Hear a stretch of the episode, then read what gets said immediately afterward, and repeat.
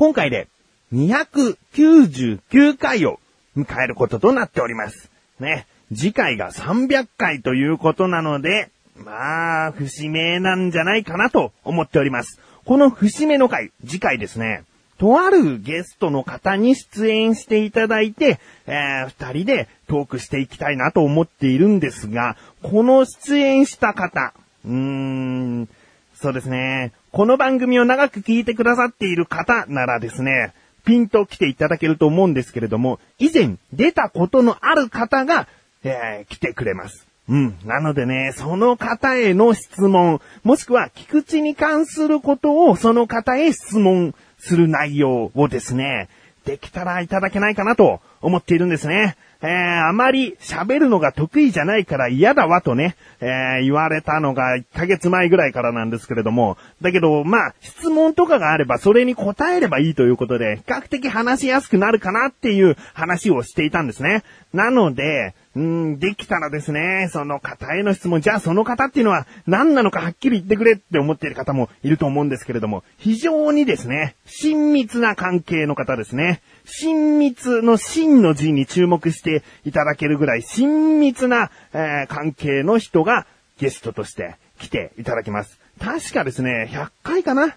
もう言っちゃいますけれども、確か100回の時にも来ていただいた方をお招きしてトークしていきたいと思っております。なので、うーん、お一人一つとは言わず、もう何個も何個も質問をいただけたら、その分会話が弾むんじゃないかなと思っております。ぜひご協力いただけたら嬉しいかなと思います。投稿メリなだらかご上昇を選択して、その方への質問と、えー書いて送ってください。ということで、次回300回どうなることやらとちょっと不安に思っている自分がお送りします。菊池翔のなだらか向上心。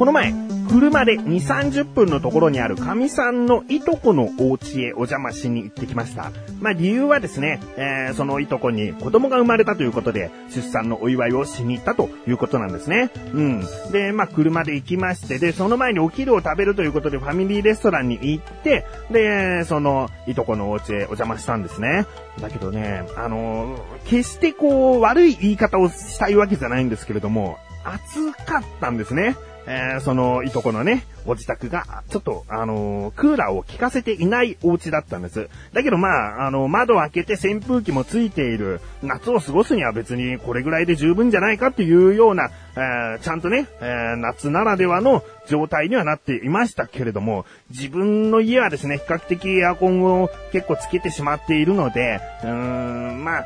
涼しいなという感想にはならないぐらいですね。えー扇風機の風が当たると、ああ、涼しいぐらいの、そのぐらいの、うん、まあ、暑さ、涼しさと言いますか、えー室温だったんですね。で、別にね、暑いな、嫌だなっていうことは思わないんです。あのね、行ってみて、改めて思ったのが、やっぱり自分は汗をかいてしまうんで、そのね、汗が申し訳ないなっていう気持ちになってましたね。えー、やっぱこう、車で2、30分で行けるけども、その駐車場から、その家まで、えー、だいたい5分ぐらい歩くんですね。で、この気温の中5分歩くと、自分としては多少汗は出てきてしまうと。うん、子供を抱っこしていたりとかね、そういうこともしているので、汗をかいて、さらにちょっとその室温で、えーずっと留まっていると、汗は引かないんですね。だからもうずっとこう額から汗が出てしまっているなと、かといってこう、タオルかなんかでもうがむしゃらにこう、汗とかを拭ってしまうと、うーん部屋が暑いをアピールしているような気もして嫌なんですよね。だから、結局こう、暑さが嫌なんじゃなくて、汗がとにかく止まれば自分としてはこの室温がもうこの家いられないよ、耐えられないよっていうことじゃないから、別に良かったんですけれども、ああ、そういうことかと、やっぱもう汗をかくことが自分は嫌だから、涼しい場所が快適と思っているんだなっていうね。ああ、多分ね、小さい頃とか、まあ中学校、高校ぐらいの時って、それは運動すれば汗かくけども、なんかこう暑い場所に、あ暑い場所ではないのかな。まあ多少風吹く場所にずっといることで、そこまで汗をかく人間じゃなかったんじゃないかなと。思うんですよね。なんかこう、年を取るたんびに、こう汗っかきになってきた分、エアコンだとかそういったもう、えー、涼しい方へ涼しい方へ逃げてしまっていたんだなと思いましたね。えー、なのでね、あんまりね、汗こう、拭けないですよ、人様の家で。こう、軽くこっそりと拭くのも、なんかやっぱり一瞬でも見られたら、暑いですかって思われちゃうし、あでもね、結局こう自分が汗そのままダラダラ、流していたのを見たからなのか、あ、クーラーつけましょうかね、つって。で、クーラーに変えてくれたんだけども、うん、まあ自分としてはですね、やっぱりこう、しばらく2時間お邪魔していたんですけれども、最後の10分ぐらいでやっとそのクーラーの効果が感じられたかなぐらいで、やっぱ自分の家にいる時の温度ではなかったんで、汗はね、引かなかったかな。で、息子もね、あの、あんまり人様の家うろちょろできないし、えー、自分の膝の上に座らせてたりなんかもしたから、こう、暑いんですよね。えー、でもね、本当に暑い、暑い嫌だなじゃなかったんですよね。本当汗なんでこんなにかくんだよっていう、こう、イライラ感っていうかね、そういうものはありましたね。あ汗かかない体にむしろなりたいけど、汗をかくことはなんか代謝がいいって言われますからね、別に。良いことじゃない気がするな。汗かかなかったらいくらでも暑い部屋でも大丈夫だし、もしかしたら家でもエアコンなんかつけなくても大丈夫な気がしますね。あーで、その後ですね、いとこのお家も後にして、で、その後は、あの、ショッピングセンターというか、まあ、大きな建物の中に、いくつか店舗が入っていて、えー、ご飯を食べる場所も何個か入っているような、その建物に行ったんですけれども、そこに行ったらですね、あの、落雷により停電が起こってしまって、で、最初は、まあ、多少快適かなっていう温度だったんだけども、あの、エアコンが切れてしまいますから、だんだんだんだんこうちょっとね、暑くなってきたり。で、帰りもまたファミリーレストランで夜ご飯を食べに行ったんですけれども、そのね、ファミレス、行きのファミレスもそうだったんですけれども、やっぱりね、こう、節電なのかな？あの、ちょっとね、快適ではなかったんですね。快適って言葉が良くないな。あファミリーレストランとか建物ってこんぐらい涼しいよなって思っていたレベルには達してなかったんですよね。なんかこう、うん、そうですね、自分が行った軽井沢の外の気温ぐらいですね。ああれぐらいの感じなので、汗をかいて入っていった店にしては汗はそんな早く引かないぐらいの室温になってましたね。あ結局、神さんと帰り話してたのが、車の中が一番こう涼しいね、なんつう会話になっちゃって。で、でもですね、結局うちは節電も何もできていないダメな家庭だったんじゃないかっていう結論ですね。うん、あの、今日言った先のどこも悪くない。うちが単に節電していないだけだと思いました。パーソナリティのネギ山です。毎度あーと決まりましたね、今回は。コメント応援しに行ってきました。コメント三重県に住んでながら、えー、広島カープの大ファンということで。来ましたわ。ネギと。さあさあ、コーナーに参ります。自力80%。このコーナーは日常にある様々な疑問や質問に対して自分で調べ自分で解決していくコーナーでもあり、リスナーの方からのご相談やお悩み解決していくというコーナーです。今回は自分からの疑問です。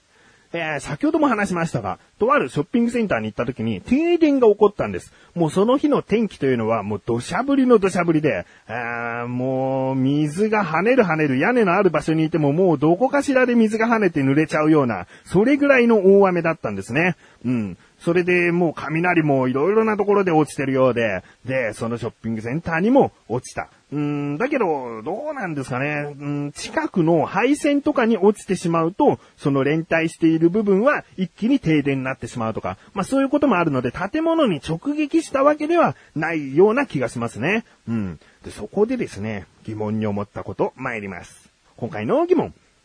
雷が落ちると、なんで停電になるの？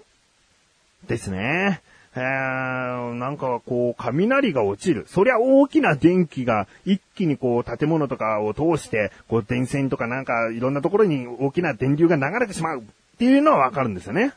それでも、消えてしまうって何なんだということですね。調べてきました。ここからが答え。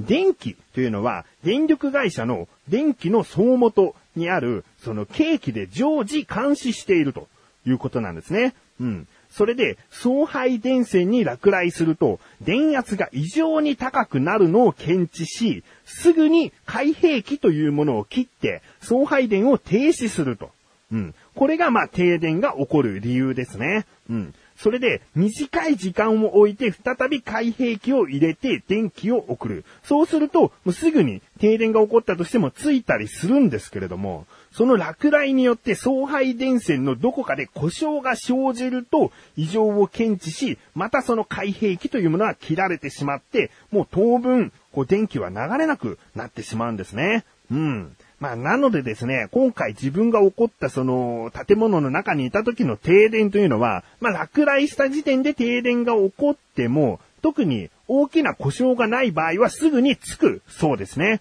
うん。確かに停電が起こった時、もうあの、お客様は動かないでくださいぐらいのアナウンスが流れてましたから、あ、すぐに着くのかなと思ったんですね。うん。だけど、その後ずっとこう、うどんを食べたいがためにずっとその建物の中に家族でいたんですけれども、もう今回は復旧のめどが立たないので、全店閉店したいと思いますというアナウンスになって、ああ、なんだよ、待ってたのにつかないのかってことになったんですね。それはどうやら、送配電のどこかしらに故障が出てしまったということだったんですね。えー、まあね、まあ、ずっと待ってるとね、歯が良かったですね。うーん、もういつ着くんだ、いつ着くんだというね、あの、やっぱりこれ日本人得意なのかわからないですけれども、停電でもずっと落ち着いてましたね。皆さん、こう、他のお客さんね。あなんかそこによって、万引きとか犯罪起こんじゃないかななんて神さんと話してたんだけど、まあ多少あんのかな。なんかこの暗闇の中だったら、えー、監視カメラの電気も切られてるから、なんか盗んじゃうとかあるのかな。ああ、それはね、いけないことですよ。うん。ということで、今回はこういった疑問です。こんな感じで日常にある様々な疑問や質問の方をお待ちしております。投稿無理なったらここで選択してどしどしとご投稿ください。以上、自力80%でした。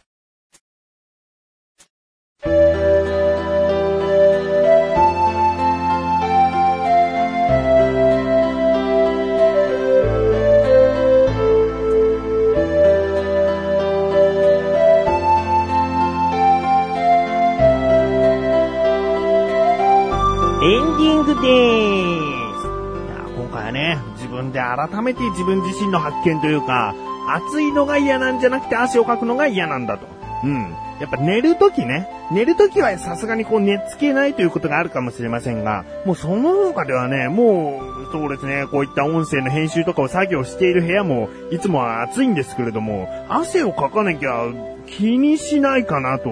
思いますし、例え